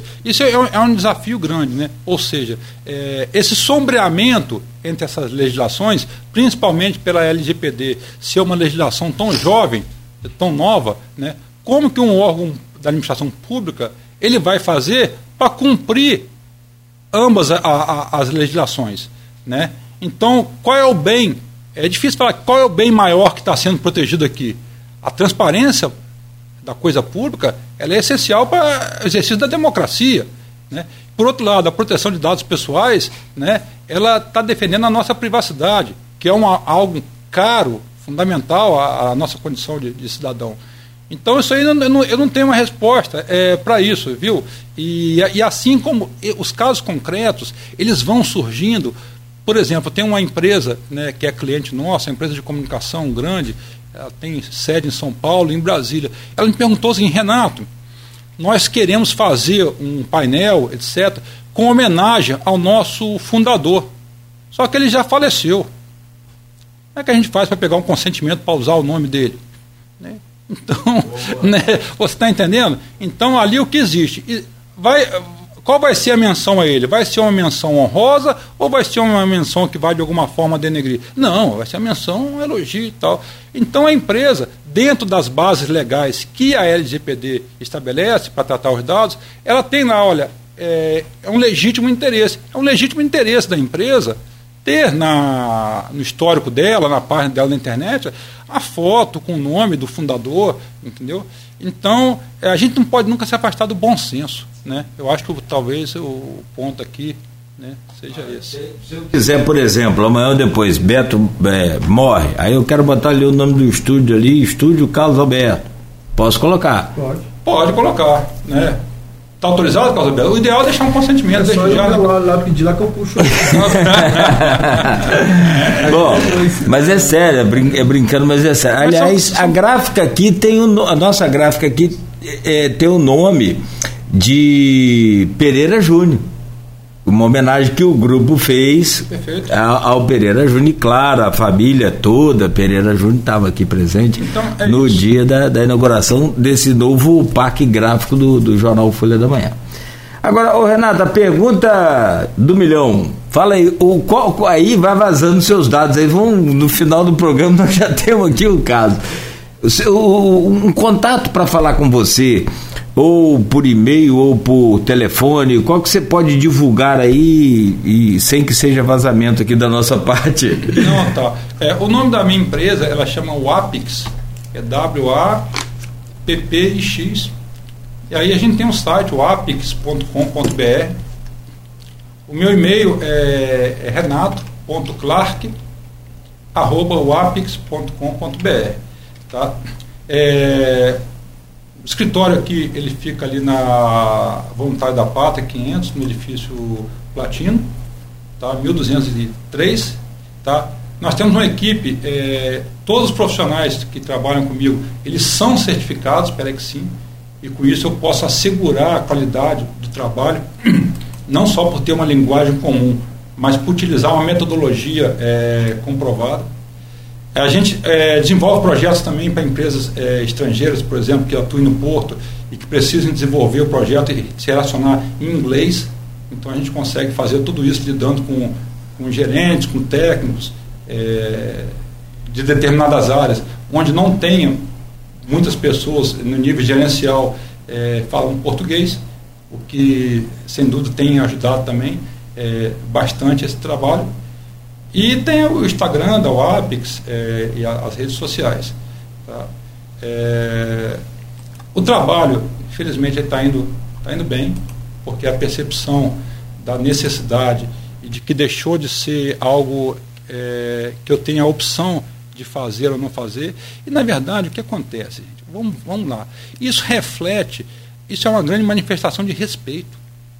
Eu, enquanto empresa, enquanto órgão, quando eu estou me adequando, eu estou sinalizando para os meus clientes, eu estou sinalizando para os meus colaboradores, olha, eu te respeito, eu respeito os seus dados, né? eu respeito os dados da, dos seus é, é, dos seus dependentes que estão aqui no meu banco de dados. Né? Então, uma empresa, você tem os dados dos dependentes, você tem os dados dos nossos filhos. Né? Então, o bem que está sendo protegido, né, ele vai muito além do cumprimento da lei.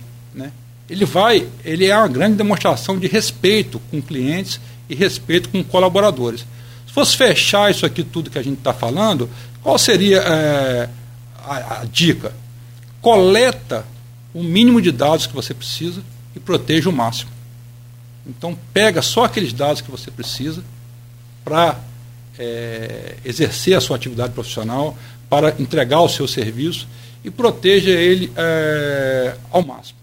Tá? Eu acho que esse é o grande, Bom, Renato, de qualquer maneira, claro, sempre fica aqui a sensação de que a gente precisa conversar mais outras vezes e evidentemente que isso vai acontecer da nossa parte extremamente feliz. O conteúdo da sua entrevista foi extremamente produtivo, né? E ao longo do dia as pessoas me pedem muito, sabe, Arnaldo? Igual essa semana teve gente de São João da Barra, teve professor da UENF me pedindo a entrevista, porque às vezes a pessoa ou está em trânsito, ou está dormindo, ou está num horário que não pode assistir, não pode ouvir, não pode.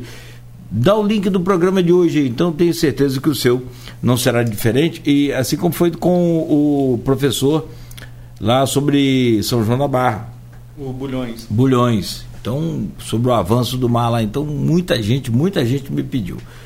É, de qualquer maneira, fica aqui né, esse convite já pré-feito aqui ao, ao senhor, pré-agendado, né, pré-marcado para a gente só combinar a data né, para o seu retorno e a gente falar até de um balanço, quem sabe, de como andam as coisas por Campos. Vou postar aqui no, no, no na página do Face agora o link do, do seu. Eu esqueci de passar o telefone, né? Tem um tá aqui já, ó. WhatsApp tá aí? Tá, tá ali. Então, beleza. Já postei. É o. Pode, mas por favor, Não, pode mas passar. é isso. Então o telefone né, é o 22 98808 0633. Tá. E aí é, a gente pode é, esclarecer dúvidas, é, enfim, agendar consultas formais sobre o, o, o assunto. É um tema, é, de novo, que ele impacta todo mundo que tem uma folha de pagamento. Né? Então não precisa ser é, um grande empregador ou um pequeno, o impacto dele é muito grande. Muito obrigado. Não entendi. Ele Ah. está previamente aceito, né? Então, Ah, tem, então tá tem um convite previamente feito e ele está É. previamente aceito. Um prazer estar com vocês aqui hoje pela manhã. Muito obrigado. Nós é que agradecemos o prazer todo nosso. Arnaldo. Opa, agradecer também a- a- ao Renato. A gente vai deixar os comentários do, do jornal para amanhã, né? Amanhã a gente de- desdobra aí os assuntos do, do, da edição impressa de hoje e resumo da semana. Agradecer ao Renato também, é, é, como Nogueira, deixar esse convite prévio, que já foi previamente aceito para a próxima entrevista. Mas, Nogueira, antes de fechar o programa, eu queria trazer a informação de noticiário do cenário do cenário nacional, né, que a Polícia Federal cumpriu mandados de prisão e busca e apreensão contra o ex-ministro da Educação, Milton Ribeiro, e os pastores, chamado pela imprensa nacional de pastores lobistas, Arilton Moura e Gilmar Santos, por suspeitas de crimes na liberação de recursos do Ministério da Educação para prefeituras. Ontem falávamos aqui sobre eleição com o Bernardo Rossi, que foi nosso entrevistado, e falávamos sobre cenários né, de, de, de eleição e reflexo em pesquisas. Operação da Polícia Federal envolvendo o ministro é um golpe duro nas pretensões à reeleição do presidente Jair Bolsonaro. Não tenha dúvida disso, porque é alguém que foi diretamente ligado a ele. Ah, estou dizendo aqui que Bolsonaro sabia Bolsonaro estava envolvido. Não, estou falando que é o desgaste que isso acaba trazendo para uma pretensão de campanha à reeleição. É, vamos acompanhar os desdobramentos e, fora as questões eleitorais, acima de tudo, é saber se realmente aconteceu esse tipo de crime e punir os responsáveis se ele tiver realmente acontecido. É, o problema é de Bolsonaro. Quem prometeu entregar um mandato né, e um governo anticorrupção foi ele. Cabe agora ao eleitor julgar se de fato. Mas a gente vai entrar na pauta de corrupção, né? Então, dos dois lados nós temos Sim. históricos, então, né? Sim, então sim. aí fica aí Ah, fica uma situação o, o candidato muito Lula delicada. foi preso. Foi preso, né? né? Então, É, é. aliás, nós- nós- teve uma frase essa semana aqui, foi do, do, do, do ex-prefeito de Petrópolis ontem. Ele falou: o Rio já foi muito machucado. Né? Já foi muito. O Estado, isso trazendo essa questão de corrupção né, na, na, na política. O Estado do Rio já foi muito machucado. Então tá com muito cuidado agora. Tomara que o eleitor também tenha muito cuidado. Neto, bom dia para você, obrigado e até amanhã. Já soube aí que você tem informações que devem ser divulgadas hoje sobre vários temas aí, inclusive da educação, da área da educação, enfim, não vou adiantar nada, deixa você apurar tudo aí e a gente vai se falando ao longo do dia e amanhã de volta aqui no, no Folha no Ar. Valeu, Nogueira, mais uma vez, obrigado, Renato, obrigado a todos os ouvintes e até amanhã, se Deus quiser. Tá certo então. Ao Renato Davi Clark, nosso muito obrigado mais uma vez. A gente volta amanhã às 7 horas da manhã. A você, todo o nosso carinho, você que participou, que interagiu aqui conosco. Nosso muito obrigado também. E a gente volta amanhã.